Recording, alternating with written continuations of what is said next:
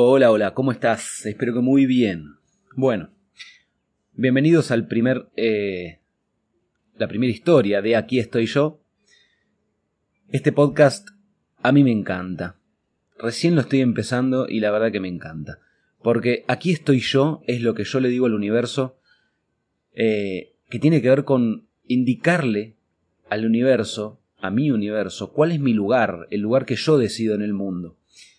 Y mi lugar en el mundo tiene mucho que ver siempre como prioridad mi recorrido interior y tiene que ver con expresarme y compartir con vos todo lo que respecta al viaje interior pero en mi vida cotidiana, aplicado, experiencia. No es nada más que me leí un libro y entonces te tiro mi saber por la cabeza y hace lo que quieras con eso. No. Tiene que ver con historias propias mis aventuras en distintas partes del mundo. Eh, es muy concreto y vas a ver mucha aplicación de todo lo que enseño siempre, por ejemplo, en, los encuentros que tenemos en Tu vida, tu aventura. Eh, y bueno, la historia de hoy la titulé Yo decido que es una aventura. Si vos entras al blog, vas a ver que está el, el artículo que te voy a contar ahora.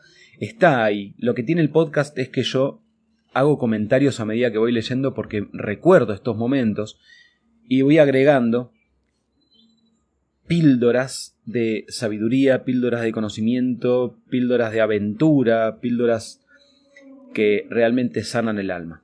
Así que espero que lo disfrutes tanto como yo.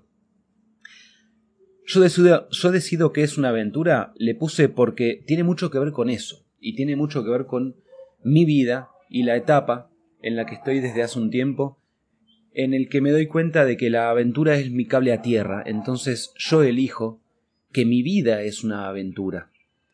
Y eso me, me ayuda al retorno al presente, me ayuda a estar aquí ahora, a la atención eh, que tengo en cada momento de mi vida.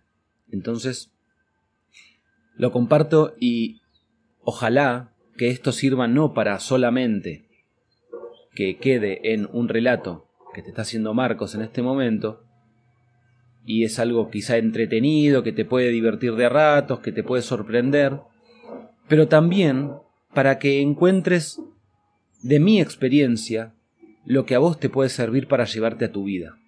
Que mucho, mucho de lo que yo quiero de este podcast es eso, que te lleves a tu vida lo que te sirve para tu viaje interior, que considero que es lo más importante y lo más lindo que tenemos en esta vida. Esta historia transcurre en Costa Rica, hace bastante tiempo ya. Eh, muy hermoso, muy de todo, mucho trabajo interior, porque no fue fácil. Ok, yo decido qué es hermoso y qué no. Y a veces tenés que decidirlo. La verdad que por ahí el momento no te cabe, lo que está sucediendo, tus circunstancias no te gusta, pero vos podés decidir que ahí hay algo hermoso de lo cual aferrarte para entonces vivirlo de la mejor manera posible, creciendo gracias a atravesar lo que estás atravesando. Yo decido que es una aventura. Y dice así, ¿alguna vez te diste la oportunidad de vivir y experimentar lo que realmente querés? Incluso, y sobre todo, si es un sueño parecido a una locura. Yo creo que la vida es una canción que en los mejores casos solo quien la escribe puede comprender. O sea, vamos. Bueno, acá viene por ejemplo un comentario, sí, para que vayas viendo cómo viene la mano. Vos tomás una decisión que es distinto a lo que tus conocidos conocen de vos, y entonces... Y... La verdad que tenés que atreverte a hacer eso. Vos tenés ideas que son distintas a lo que conocen los demás sobre vos. Y de repente decidís, a ver, voy a hacer esto que va quizá en contra de los valores familiares, o puede ser percibido así, mejor dicho, quizá no es en contra, pero se percibe de esa manera. Puede ser que sea diferente y no vaya en armonía con los valores que maneja tu grupo de amistad, y entonces empiezan los comentarios. Ah, pero vos antes no eras así. Ah, pero mira cómo cambiaste, en connotación negativa. Bueno, yo creo que tenés que darte la oportunidad, te mereces darte la oportunidad de vivir y experimentar lo que realmente querés. incluso si es un sueño que parece una locura, visto desde afuera. Y esto de que la vida es una canción que en los mejores casos solo quien la escribe puede comprender realmente lo creo fervientemente. O sea, yo escribo mi vida, yo escribo mi canción de vida, y si no hay alguien más allá afuera que la entienda, está todo bien, porque es para mí. Ok, tu vida es para vos. Y como no hay algo a lo que temer, bueno, yo te digo, animate. Nunca te vas a arrepentir. Jamás te vas a arrepentir de lo que hagas. Siempre te vas a arrepentir por ahí de algo que no hiciste.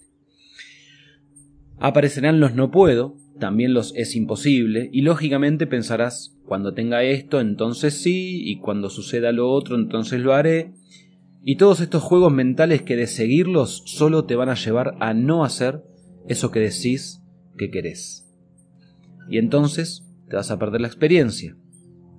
Y si no me crees, salí a la calle, observa a los normales y te vas a dar cuenta de que esto es mucho más cotidiano, mucho más eh, normal de lo que podría llegar a creer. Yo creo que el secreto es que solo lo lograrás cuando lo logres. Puedes decir, Marco, dale, es un juego de palabras, no tiene sentido. En realidad tiene todo el sentido. Solo lo lograrás cuando lo logres. ¿Cuándo ves que vas a lograr cumplir un sueño? Y cuando vayas hacia ahí. No es de otra manera. En camino hacia ahí van a aparecer situaciones, van a aparecer personas, van a aparecer circunstancias que te van a querer tirar para atrás. Y bueno, pero tenés que lograrlo, y ya vas camino hacia ahí. Y es simplemente crecer en el camino, no es otra cosa que eso. Entonces te animo a que lo hagas. Viajábamos en la parte de atrás de un camión. En el costado tenía un cartel que decía carnicería algo, pero no recuerdo el nombre. La verdad es que era un momento distinto a todos los momentos que había vivido antes hasta ese momento. Era parecido a un parto en el que, en el sentido de que la vida y la muerte estaban presentes y un nuevo yo definitivamente estaba naciendo ahí. Al fin y al cabo creo que de eso se trata la vida, ¿no? Victoria, Julián, Tayel y yo somos realmente los cuatro exploradores más audaces y corajudos que conozco. O sea, dale, escucho un montón de gente diciendo que se va a animar a hacer ciertas cuestiones, que un día va a hacer no sé qué, y hablan y hablan y hablan. Nosotros lo hacemos. Y por eso tengo algo para contarte, ¿viste? Y ese momento era clave. Era de incertidumbre total. El camión era de MacGyver. ¿Podés creer? No te estoy jodiendo, ¿eh? con quien habíamos hablado solamente un par de veces. Le decían MacGyver en serio, ya vas a ver por qué. Cuando viajás y vivís, pero vivís con mayúsculas, aprendés a confiar en quien tenés que confiar, a dudar cuando tenés que dudar. Y aprendés que en realidad la certeza es siempre, tiene que ser siempre. Vos tenés que ser certeza. Hasta cuando dudás, tenés que estar en la certeza de que estás dudando. A MacGyver lo conocimos en los que nos habían dicho que era un An Organic Turmeric Farm. Te lo digo en inglés porque suena hermoso, pero no quiero dejar de compartirlo con vos por eso. Esa firca orgánica de cúrcuma, que nos habían prometido, resultó ser una porción del comienzo de la selva en el sur de Costa Rica. Hasta ese momento estábamos en la ciudad de Atenas, en Costa Rica, que es bastante en el centro, ¿sí? Pero eh, esta finca de lo que nos hablaron y que había un lugar para nosotros, a cambio de trabajo, era en el Caribe Sur de Costa, de Costa Rica. Era en un pueblo, cerca de un pueblo, que se llama Bribri, porque ahí comienza... Bueno, está muy cerca del comienzo de la selva. Había todo tipo de frutales. Había mucha yuca, había cúrcuma, había caña de azúcar, malanga, piña, bananos y mucho más. La vegetación era súper abundante. Ahí conocí los árboles hasta ese momento, después hubo más, pero en ese momento conocí los árboles más enormes que jamás había visto antes. Los dos cuartos que tenían listos para nosotros resultaron ser una suerte de pieza de madera rústica muy mal construida, casi peligrosa diría, en lo alto de postes de dureza media. Era completamente abierto, por lo cual no eran posibles ventanas ni puertas. Realmente no era que es un lugar donde vos podés poner una ventana. No, cabía ni, ni la idea. Era tan abierto que ya está, es así. Sobre el techo de chapa vieja sonaban tan fuerte las gotas de lluvia que hacían mucho más intensa la aventura. Eh, quiero decirte algo, paréntesis. Por favor, entra a la página del blog porque en el artículo que te estoy leyendo ubico fotos, ubico videos, todo sobre ese momento. ¿Ok? Así que te invito a hacerlo. Teníamos dos colchones, uno doble y tres almohadas. Y lo que no puede faltar en esa zona, te juro que no puede faltar, es una tela de tul que cubra el lugar donde dormís, porque no sabes la cantidad de insectos que hay. Bueno, al llegar la mujer que nos recibía nos llevó a conocer el lugar. La vuelta no duró más de tres minutos, y lo único que nos indicó fue ahí están sus cuartos, aquí en el pasillo se hace pis, y para número dos es allá entre los bananos. Esa fue la indicación que nos dio. Ese fue un momento clave, te digo, clave en mi vida, en la vida de Victoria también. Momento en que conoces y te impacta muy fuerte la diferencia entre la expectativa que teníamos de lo que el lugar iba a ser y lo que te encontrás en la realidad, por ejemplo en este caso de lo que era el lugar. Acordate de eso, ¿eh? siempre hay una diferencia entre la expectativa y la realidad. La expectativa que vos tenés sobre algo te puede llevar a la frustración si es que no estás abierto a que en realidad va a ser diferente de la idea que tenías. La imagen en mi mente de dos cuartos convencionales comunicados entre sí para que mi familia esté cómoda era muy diferente a lo que la realidad me mostraba. Yo me imaginaba algo muy similar a un tipo motel, en donde tenés dos cuartos convencionales, que están separados por una puerta, o unidos por una puerta, intermedia, y entonces, bueno, esos son dos cuartos comunicados entre sí, según mi idea.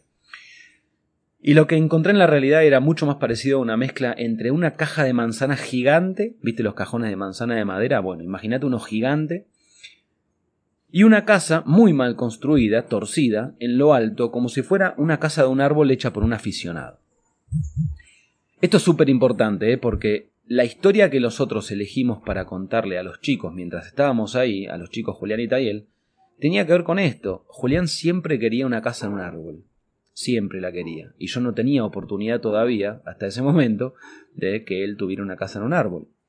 Entonces, le mostramos la nueva casa en el árbol en donde todos íbamos a vivir. Y esa historia hizo que todo sea mucho más emocionante. Nada más incómodo que caminar descalzo por el barro, subir escalones de madera rústica con muchas astillas, o sea, tenía que tener cuidado, ayuda a la atención, al aquí y ahora, para llegar dentro de una pieza tan abierta que el contacto con la naturaleza estando ahí no difería mucho de estar en el medio de la selva. Imposible de mantener limpia, ya que la posibilidad de secarnos y limpiarnos los pies era ya estando adentro, claramente. Aquí en ese, pasillo, en ese pasillo se hace pis. Era el pasillo principal de la finca por donde caminaban tanto los visitantes, sobre todo había mucho norteamericano que venía, eh, bueno, y de otras partes del mundo también que a veces venían por un rato, viste, los visitantes, como los demás voluntarios que vivíamos ahí. Voluntarios me refiero a que estábamos a cambio de trabajo ahí. Era el camino principal por donde se podía acceder a todas las áreas del lugar. O sea, la señora te decía, vos tenés que hacer pipí en ese lugar y ese lugar es el pasillo por el cual vos tenés que ir si querés ir a donde quieras en esa finca. Muy raro, muy raro. Muy incómodo. Y como si fuera poco para número dos, es entre los bananos, nos dijo, y mientras ella apuntaba con el dedo hacia el sector donde quedaban esas plantas, yo intentaba encontrar el baño que creía que nos estaba mostrando. ¿Podés creer que ese baño no existía? Entre los bananos era literal, nos mandaba a cagar entre los bananos. te, lo, te lo juro. Muy incómodo. En ese momento, mientras nos pies se hundían en el barro y ella nos daba las indicaciones, yo podía sentir la energía y la frustración del enojo de pareja de mi pareja Victoria. Para ella la brecha entre la expectativa y la realidad era inmensamente mayor que para mí. Ella tuvo un arduo trabajo eh, interno en aceptar lo que estaba sucediendo en ese momento. Y lo hizo, ¿eh? es una leona, Victoria, la verdad que es. Y luego la ducha. El lugar que había para bañarse era en la entrada principal de la propiedad, estaba totalmente abierto. O sea, no es que tenías alguna pared de algo para... No. Por lo que debíamos bañarnos con el traje de baño puesto, porque era totalmente abierto. Ahí sobre el barro había una manguera de riego del jardín y vos tenías que agarrar la manguerita y eso era la ducha.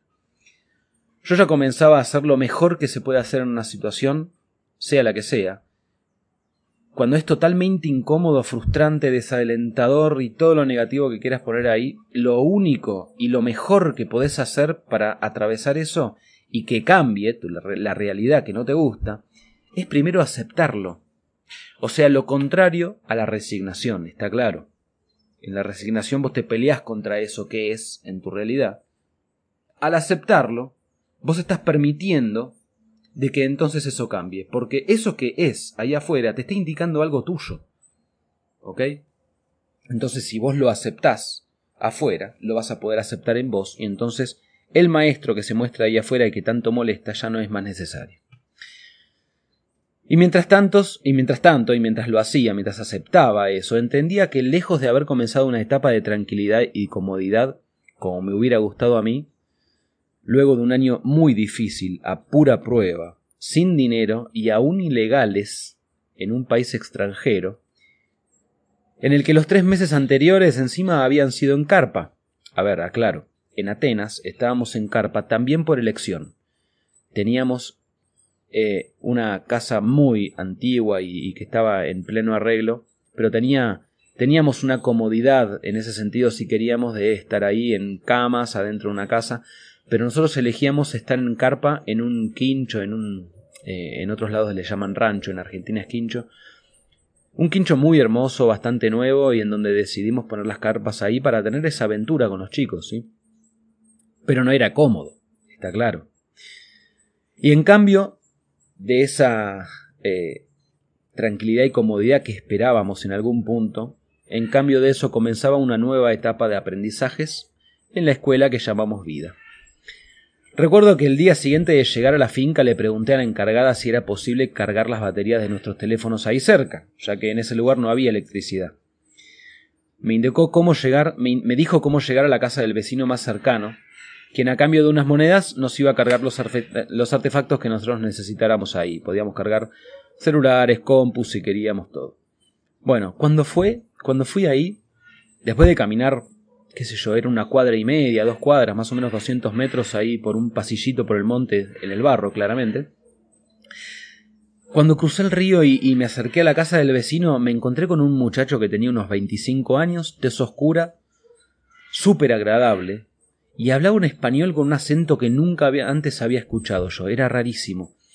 Resulta que estábamos en el borde mismo de lo que era una comunidad indígena, Bribri. Los indígenas de ahí son los Bribri. Cuando escuché estas palabras saliendo de la boca de quien nos había recibido, o sea, la señora me indicó que ellos eran bribri. Y en ese momento tuve una suerte de... acá lo puse como momentum. Realmente no me fue fácil definir esto. ¿Viste esos momentos en los que parece que el tiempo se frena completamente y vos te iluminaste un poco más? Que sentís que sos claridad. De repente es, es ese momento en que hiciste un clic enorme. ¿Pero por qué? Porque durante muchísimos años yo desde pequeño, desde muy pequeño y aún viviendo en Argentina, en donde nací, yo soñaba con vivir entre abonígenes. Lo tuve muchos años ese sueño. Algo en mí me decía que era imposible, claro, ¿por qué? Porque el tipo de educación que yo recibí en mi infancia, y que la agradezco, que quede claro, pero en mi infancia y adolescencia, el tipo de educación que yo tuve es lo que muchas veces enseña de manera implícita algo de que que algo así es imposible para quien ya ha estudiado. O sea, que quede claro, a ver. Algo en mí me decía que cumplir un sueño así era imposible. ¿Por qué?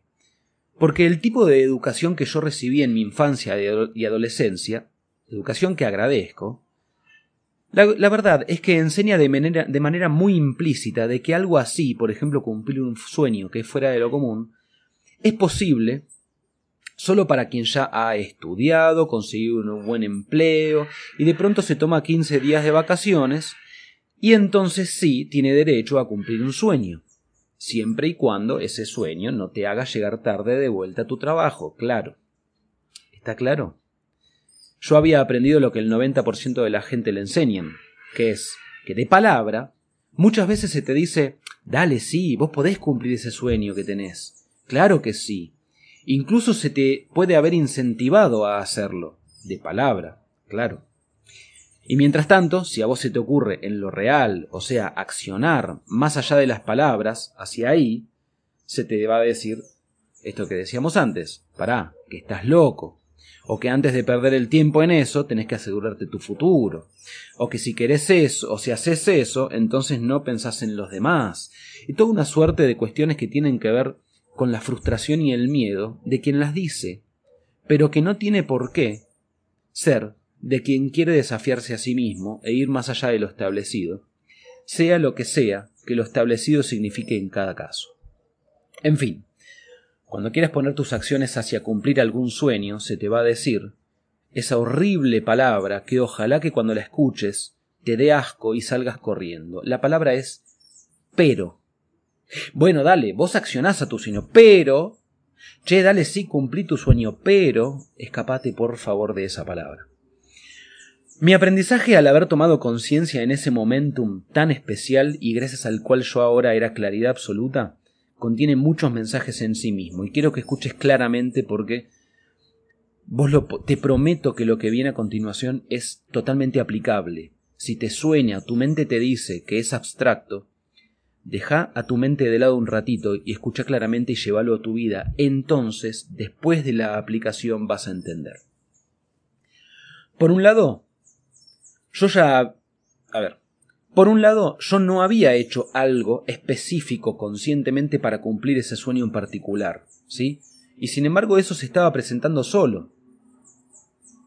O sea, yo tenía el sueño de vivir entre aborígenes durante muchos años, y después como que se había aplacado un poco, había perdido eh, preponderancia en mi vida ese sueño, pero no es que se había apagado. Y yo no es que había hecho algo a propósito, adrede, para llegar a hacer eso. Sin embargo, se estaba presentando solo.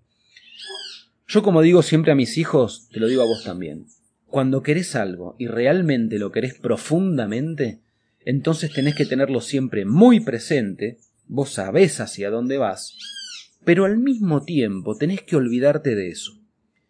La mayoría de las veces que queremos algo intentamos conseguirlo desde el sentimiento de que eso nos falta. Como no tengo dinero, voy y quiero conseguir dinero. Como no tengo pareja, voy y quiero encontrar una pareja. Y lo estás haciendo desde un sentimiento de que te falta eso. Y el problema, muy lógicamente, vos lo podés entender, es que jamás desde la carencia vas a conseguir la abundancia. ¿Está claro? Tiene que haber un desapego absoluto a la expectativa de tener eso que querés, pero vos sabés que vas a ahí. 2.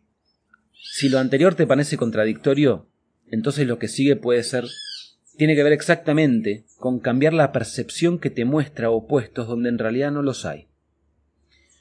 Yo estaba en lo que podría haber sido uno de los peores momentos de mi vida, en medio de un lugar desconocido, sin electricidad, sin señal de celular, en una habitación sin paredes, habitación entre entre comillas, claramente, sin paredes ni puertas ni ventana, los mosquitos y jejenes eran de a millones. Tanto que por la noche podíamos dormir solo gracias a contar con el tul que impedía la entrada de insectos, a donde estábamos nosotros durmiendo, pero que al despertarme observaba la inmensa cantidad de picaduras en mis dedos de la mano por haber dormido tocando esa tela. Y es así, ¿eh? Había tanta lluvia que era mejor andar descalzo que con zapatos, por la cantidad de barro que había en todos lados siendo esto mucho más incómodo de lo que te podrías suponer. Imagínate la siguiente escena.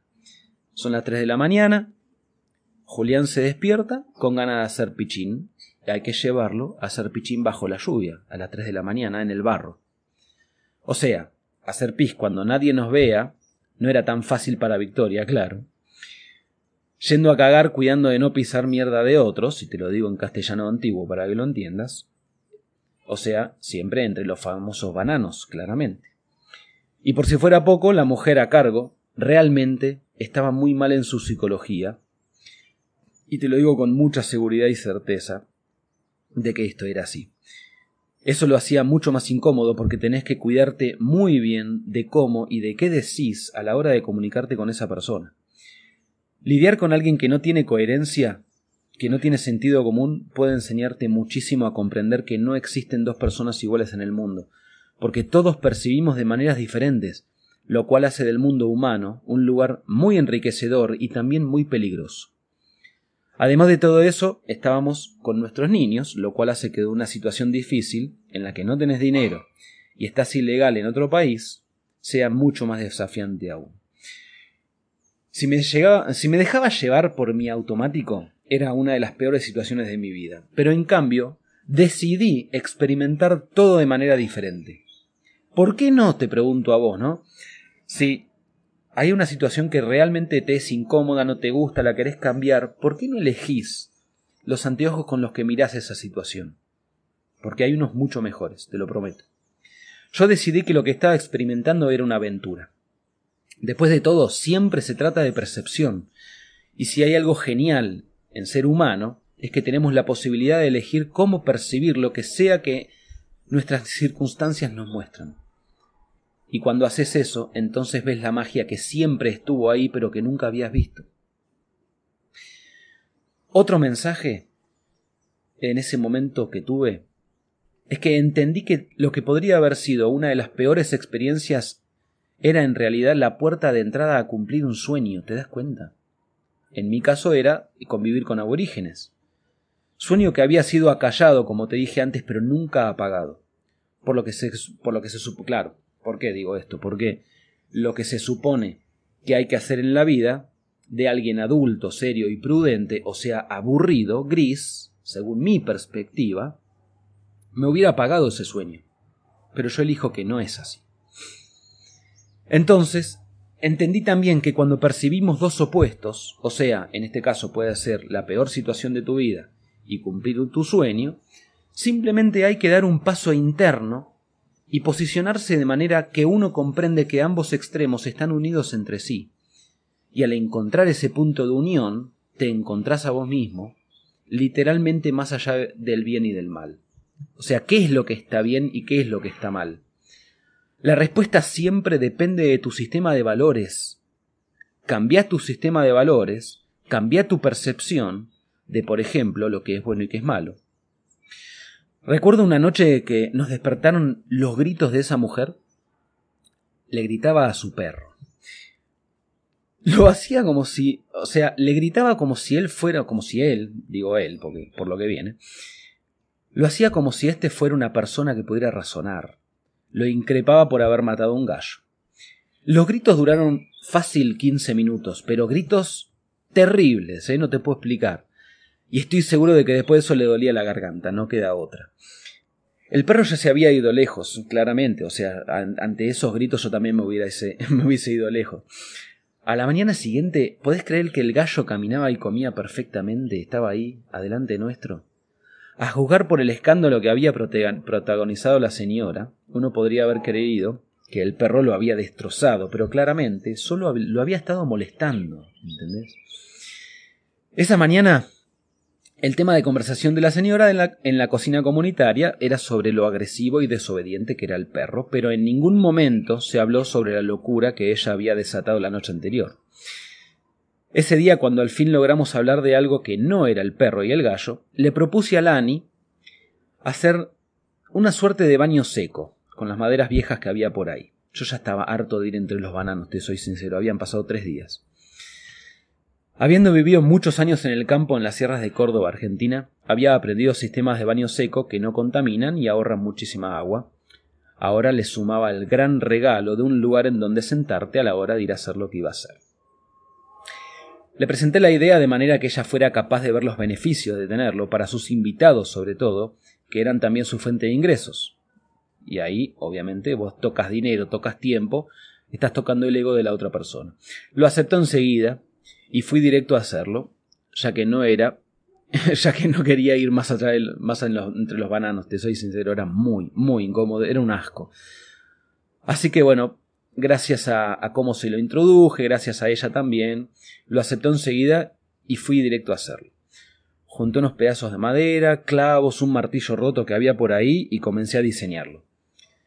Julián, a todo esto, nuestro hijo mayor, en ese momento él tenía 5 o 6 años, me acompañó en parte del proceso hasta que decidió ir a pasear. Y esto es importante, porque acá sucede otra cuestión muy, muy interesante. Su paseo duró no más de cuatro minutos, y de pronto se acercó. Yo me acuerdo que él, mientras jugaba con un palo en el piso así muy tranquilo, pero en completa calma, me comentó Ah, papá, recién vi una serpiente.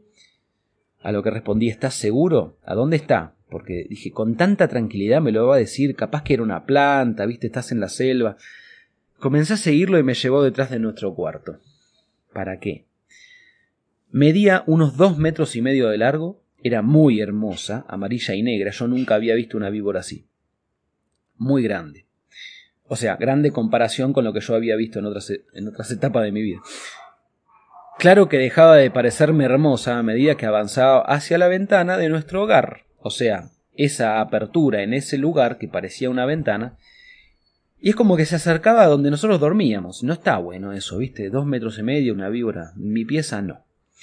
Estaba súper tranquila, pero claramente, aún así, prefería que esté fuera de nosotros dormíamos. Ya era suficiente, te digo, que cuando muchas veces al levantar las mochilas, los bolsos, aparecía un enorme y majestuoso escorpión al que había que orientar en su salida hacia hacia otro lado. Cuando la víbora ya estaba a medio metro de la entrada, serpenteando sobre una hermosa planta de maracuyá que subía por el techo, comencé desde adentro a desviarle el trayecto tirándole piedras que cayeran cerca, tan cerca como para ahuyentarla. Bueno, luego, habiendo cumplido mi cometido, echar a la serpiente de ahí, volví a fabricar el inodoro. Lo terminé y lo ubicamos en donde acordamos con la señora. Hice un pozo en el piso, en el barro, para que se asiente ahí el compost humano, y fabriqué una pared con hojas de palma, logrando así privacidad, y comenzamos a usarlo. La foto del inodoro la tenés si entras en el artículo del blog, no te la pierdas. Lo hice con lo que había, no me juzgues tampoco, pero no sabes lo cómodo que era. La primera vez que lo usé tenía la sensación que se tiene cuando probás algo de lujo verdadero por primera vez. O sea, también es lo que logras con el contraste, ¿verdad? El haberme acostumbrado durante toda mi vida a baños convencionales y de pronto estar cagando en, en, cuclillas entre bananos y mierdas de otro, bueno, la diferencia es realmente enorme. Por eso era tan incómodo, porque estaba acostumbrado a un baño normal. Pero luego de eso, un inodoro, o sea, luego de cagar entre los bananos, un inodoro, un inodoro de madera vieja pero súper cómodo y que te da la altura perfecta, era el paraíso. La verdad que era el paraíso. Hubo muchos momentos hermosos en realidad. Mira, en ese tiempo, Victoria y yo todavía continuábamos dando clases en lo que llamábamos Escuela de Héroes. Una vez por semana teníamos que tomar un bus que nos llevaba a Puerto Viejo, que era la ciudad más cercana. Ciudad en el Caribe Sur de Costa Rica, en donde caminábamos por la calle y escuchábamos el patois, que es un idioma, una mezcla de francés e inglés, que hablan sobre todo los descendientes de jamaiquinos que habitan la zona también había mucho francés, inglés, italiano, español, había gente de todas partes del mundo, era muy lindo. Una zona turística en donde encontrás todas las posibles culturas conviviendo. Muy, muy interesante.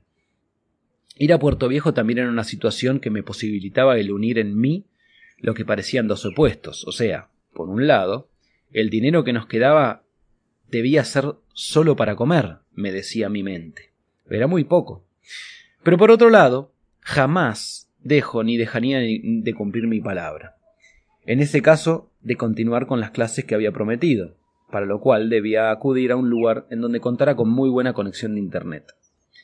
Además de eso nos dábamos el regalo de un muy buen rato de playa, mar, jugando con Julita y él, quienes apenas veían el océano corrían con felicidad suprema, era pura aventura y placer. Cómo disfrutaban esos dos niños el mar, no te puedo explicar. Otros momentos hermosos eran, por ejemplo, mientras estábamos inmersos en la naturaleza y habiendo dado, habiendo tanto lodo alrededor, ir con Julián, Tayel también, pero Tayel no se animaba mucho todavía, pero con Julián íbamos al charco más grande a embarrarnos de pies a cabeza jugando y reencontrándome con mi lado salvaje, Cuestión que te recomiendo mucho. Encontrate, reencontrate con tu lado salvaje. Y tenés un video de esto que te digo también en el blog. En el artículo del blog. También aprendimos a hacer chocolate. Había tanto cacao por todos lados que desde cosechar el cacao, secarlo, tostarlo, molerlo, los aromas, los sabores. Tiempo después de esto, en la selva, cuando ya entre aborígenes de verdad, podés decirlo así, aprendimos a hacerlo al estilo bribri, muy hermoso. Tenés también un videíto de Julián moliendo el cacao y contándote cómo se hace.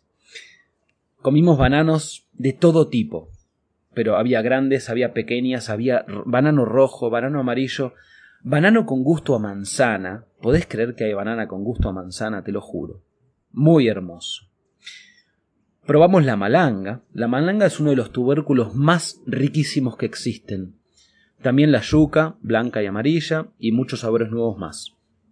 Y las noches mágicas. Por favor, mira, tengo muchas ganas de que veas estos videos. Entra al blog. No es para vendértelo, te lo juro, están muy buenos los videos que grabamos ahí. Bueno, una familia de turistas norteamericanos que vino al taller que brindaba Lani, taller entre comillas, si un día vas a un taller de ella te vas a dar cuenta por qué. Y en la noche anterior, perdón, y en la noche, al no conseguir taxi de vuelta, Julián, mi hijo de 5 años en ese momento, agarró algo que simulaba un micrófono y comenzó a cantar inventando lo que fue la primera de muchísimas canciones que luego los turistas y Julián cantaron durante horas. Imagínate esa escena. En medio de zona de fincas, casi en la selva, silencio total, sin electricidad, en una noche oscura, Solo nos alumbraba un pequeño farol solar, bajo un techo, pero piso aún de tierra, y nosotros ahí disfrutando de lo que era un momento realmente único. Cantando canciones, Julián estaba encendido, los turistas también, fue una verdadera fiesta. Luego llegó la Navidad, y nosotros estábamos ahí, y queríamos que Tayel y Julián tuvieran un arbolito de Navidad. Así que Victoria y ellos juntaron toda clase de semillitas, hojas hermosas, vainas de diferentes plantas y algunas cosas más y fabricaron los adornos que disfrazarían ese árbol que en realidad era una rama de un árbol que quería entrar por la ventana a nuestro cuarto y fue nuestro arbolito de Navidad. Bueno, y ahí también oscurecía tipo cinco y media de la tarde, por lo que a las seis ya estábamos en la cama contándonos cuentos, historias y reconectando entre nosotros como jamás antes lo habíamos hecho. Decidimos usar ese tiempo de no internet ni electricidad para hacer lo más lindo que podés hacer cuando estás en familia, profundizar en los vínculos y crecer juntos. Comenzábamos los días alrededor de las 5 de la mañana y aún está ese silencio total, porque es silencio de selva, claramente, a pura naturaleza, pero la gente todavía duerme. Eso me permitió conocer mucho más allá de los límites hasta los que se supone que podíamos ir en la selva. Y también te lo recomiendo.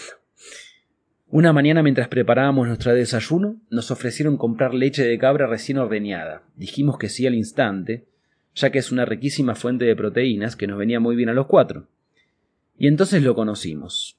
Era MacGyver, un hombre de unos 50 años, súper simpático, muy amable, que nos preguntaba sobre nuestros viajes, país de origen, etc. Realmente se interesaba, ¿viste?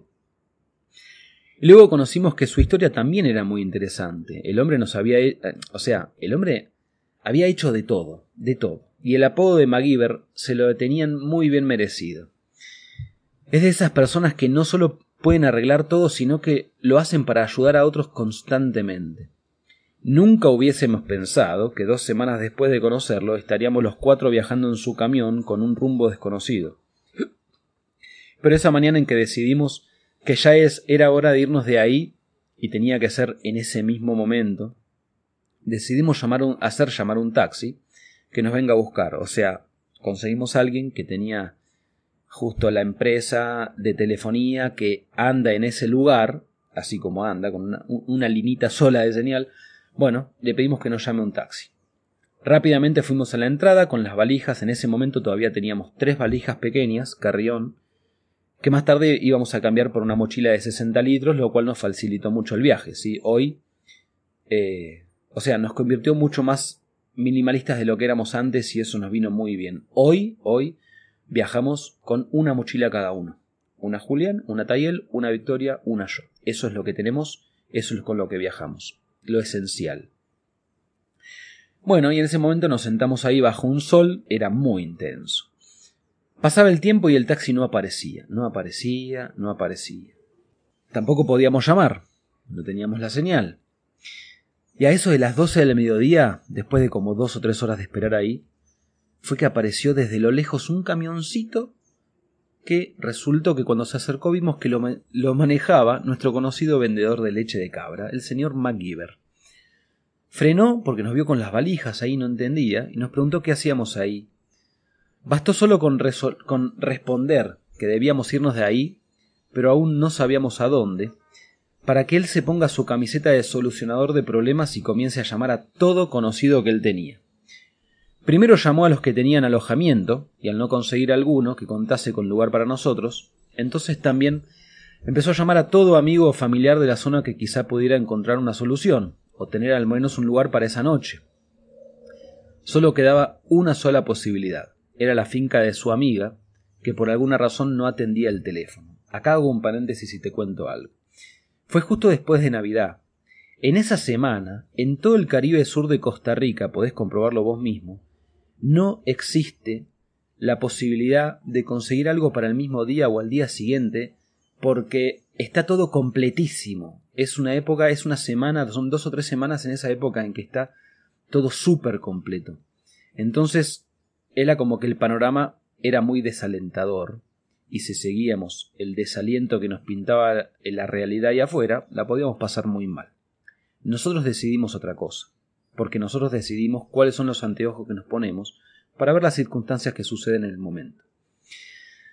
Es importante aclarar que la razón por la cual decidimos que ese y no otro era el momento de irnos de ahí, en realidad, la verdad que para esta historia creo que carece de importancia. El hecho, así en título, es que la señora no cumplió su palabra en el arreglo que habíamos hecho y decidimos no aceptar lo que ahora pretendía imponer. Punto. Lejos de enojarnos con ella o algo parecido, lo tomamos como una señal de que nuestra etapa ahí concluía y era tiempo de mover. Aunque sea la semana más difícil del mundo para conseguir otro lugar, nuestra certeza era suficiente para entender que era, ir, era momento de irnos de ahí y que íbamos a estar muy bien como siempre lo estamos. Creo que también tiene que ver con valorarme a mí mismo. ¿ok? No es el valorarme a mí mismo no es algo que me fue dado la importancia de valorarme a mí, a mi palabra, es algo que aprendí a fuerza de experiencia y de recorrido interior, y cuando hay una situación como la que escribí antes, bueno, se trata de accionar siendo fiel a mí mismo, a mis valores, más allá de las posibles consecuencias que la mente, claramente, me quería mostrar. Que porque te las muestra la mente, entonces seguramente no van a ser realidad. ¿Ok? Y llegó la hora de subir al camión. Como la parte de adelante, donde están los asientos, era muy pequeña, decidimos viajar en la parte de atrás, en donde se transportan eh, generalmente los alimentos, pero esta vez el camión venía vacío. El problema era que al cerrar las puertas quedaba completamente cerrado, y eso no era viable. Entonces MacGyver agarró, se sacó del zapato el cordón y logró atar una de las hojas de la puerta trasera, de manera de que no cierre ni golpee contra el vehículo de costado. Como dije, MacGyver está en todo. Imagínate a los niños, Julián y Tayel, súper felices en la aventura que estaban a punto de vivir. Y la verdad que Victoria y yo también. Estábamos decidiendo. Continuar con la alegría. ¿Por qué no? Si estaba todo bien, aunque la incertidumbre en ese momento era total y absoluta. Tenés también un videíto de nosotros en el camión. A contrario de como pueden suponer los normales, Qué irresponsables, qué poco prudentes o directamente morirse de miedo en medio de tanta incertidumbre. Cuando recorres el viaje interior, comprendes que lo necesario para avanzar en tu camino siempre, indefectiblemente, está. Siempre está lo necesario para avanzar. Pero rara vez eso necesario es lo que vos supones que necesitas. Diferencia entre expectativa y realidad. Eso a mí el hecho de que siempre lo necesario está en mi camino, después de haberlo comprobado tantas veces, a mí me da mucha tranquilidad y me ayuda en mi coraje. ¿Ok? Y en consecuencia, más y más aventuras que hacen a mi crecimiento. Seguíamos en el camión de MacGyver, solo podíamos ver el lugar que dejábamos atrás. Acordate que adelante no había lugar, entonces veíamos lo que dejábamos atrás pero no sabíamos hacia dónde íbamos. Hacia adelante, lo que venía en el camino solo el conductor podía verlo. Y contábamos con muy poco dinero, y ya era la semana de Navidad y Año Nuevo, por lo que luego de buscar y buscar no habíamos conseguido alojamiento ni siquiera para esa noche. Era uno de esos momentos en que entendés que el control sobre lo externo es pura ilusión. Lo único verdadero era que Victoria, los niños y yo estábamos muy bien de salud y de ánimo. Tu estado interno es lo único que vos podés elegir. Lo demás era toda incertidumbre. Ni siquiera contábamos con señal de teléfono o internet. Lo que sabíamos era que lo que nuestro amigo nos había dicho, vamos a lo de mi amiga a ver si tiene lugar, y si no, realmente ya no sé qué decirles, nos decía él. A todo esto yo le respondía, MacGyver, no se preocupe, esto no es un problema suyo, yo voy, nosotros vamos a resolver esto. Pero él seguía poniéndose la camiseta, y bueno, nosotros entendimos que era lo que nos mandaba el universo, así que soltamos. Él, que contaba con señal de celular de su empresa local, había contactado con todos sus conocidos para conseguir datos sobre algún lugar para hospedarnos. Recuerdo que nos mirábamos con Victoria y el gesto cuando estábamos en el camión, y el gesto que hacíamos era de total incertidumbre, pero al mismo tiempo pura felicidad, pura felicidad. Eran sonrisas de aventura plena. No había miedo, y eso nos sorprendía, pero la certeza de irnos de la finca era tal que por más que no tuviéramos idea dónde ir, tampoco sabíamos dónde nos estaba llevando nuestro chofer, pero nosotros estábamos bien. Los niños me preguntaban, papá, ¿a dónde vamos? Y mientras mi mente sucedían, en mi mente sucedían miles de pensamientos diferentes, mi respuesta a ellos era, vamos a encontrar un lugar en donde dormir esta noche. Esa es la certeza que yo tenía. Creo que es importante hacer una aclaración enorme de que vivimos en una cultura, en tiempos, una cultura que podría definir claramente como cultura Netflix. Creo que lo entendés. Mira, estuvimos varios meses y varias veces en Texas, en Estados Unidos, en donde todo, entre comillas, está siempre muy bien. La zona es muy segura, la economía va muy bien, la gente es súper amable y todo es pura comodidad, de la que realmente considero súper peligrosa, pero en fin, es muy cómodo. Sin embargo, muy pocos son los que no tienen un arma de fuego en su cartera o en guartera del auto. ¿Por qué? De seguro, la mente da sus razones. También estuvimos en casi todo Costa Rica, en donde todo es naturaleza, gente muy pura vida, como dicen ahí, y la gente también anda con miedo, miedo a que le roben, miedo a lo que sea, que la mente te diga que le tenés que tener miedo. De seguro la mente da sus razones al respecto. Después de Costa Rica estuvimos en México, varios meses, en Querétaro, en donde conocimos a la gente más amable de todas. Hasta ahora la verdad que en México, en Querétaro, conocimos a la gente más amable de todo el mundo. El trato que recibimos fue realmente ejemplar. La zona en la que estuvimos es súper segura, muy bien cuidada, la comida es riquísima y los consejos hacia nosotros eran del estilo no vayan por ahí, no vayan por allá, cuidado con caminar llevando mucho dinero, cuidado con esto, con aquello. De seguro la mente también da sus razones. Estando en Colombia encontramos mucha tranquilidad a pesar de cuidado por donde se meten, cuidado que es peligroso, etcétera, etcétera. Quiero aclarar algo. No es que se trata de meterte en cualquier lado de inconsciente, ¿ok? Inmerso en la idea de que a mí no me pasa nada malo. No. Todo lo contrario. Lo que digo es, en un camino de iluminación, como lo es el camino del viaje interior, lo que jamás negocio es mi presencia. El aquí y ahora, estar donde estoy. Y entonces, en y desde mi experiencia y mi presencia, te pregunto, a vos que estás escuchando, pregúntate a vos mismo, ¿Es que vivir desde el miedo puede solucionar o evitar que te suceda algo malo? ¿O es que en realidad por vivir desde el miedo sucede lo que uno considera malo? ¿Ok? ¿Por qué? Vos ves en Netflix, yo lo hago, yo miro Netflix, y vos te comes la idea de que eso es real. Bueno, eso yo no lo hago. Yo no me como la idea de que lo que pasa en la tele es real. Y entonces, si te comes la idea, salís a la vida, ¿y qué pasa? Lo que vos vivís no es una aventura, porque no es tan intenso o extremo como lo que ves en Netflix. Las cosas que suceden cuando miras la tele son ahora en tu mente realidad. Y debes salir con un arma de fuego por si te raptan como sucedió en la serie que miraste anoche. Sí, lo sé. te digo. En la realidad también suceden esas cosas que ves en Netflix. No digo que no. Lo que trato de mostrarte es que el mundo es maravilloso, la gente es hermosa, y eso que llamas realidad en tu vida tiene que ver contigo y no con otra cosa. Ves lo que eres, vives lo que eres, y te sucede lo que eres. Percibes desde tu mente y por lo tanto sos tus pensamientos los que tenés que elegir, para entonces lograr ver magia en donde normalmente verías barro. ¿Está claro? Ponelo de vuelta, retrocede el podcast y pon esa parte de vuelta si te sirve, por favor. Por lo tanto, estar en una situación como la que describo, con los niños, en un camioncito sin rumbo cierto, conducido, conducido por un casi desconocido, y mantener la alegría, el entusiasmo y hacerlo en la vida real, no en Netflix, realmente te digo, y me pongo la camiseta, es de viajeros que van a que viajan, a ver, es de viajeros que van a lugares diferentes del mundo, pero sino también y sobre todo de viajeros que van cada vez, que vamos cada vez más hacia lo profundo de sí mismos. ¿Está claro? El viajero es hacia afuera, pero más hacia adentro. Y de pronto el, el camión bajó su velocidad y al doblar notamos lo que era la entrada a una nueva finca. Lo primero que vimos al avanzar fueron las hermosas flores rojas de una planta gigante de hibiscus que te muestro en la foto.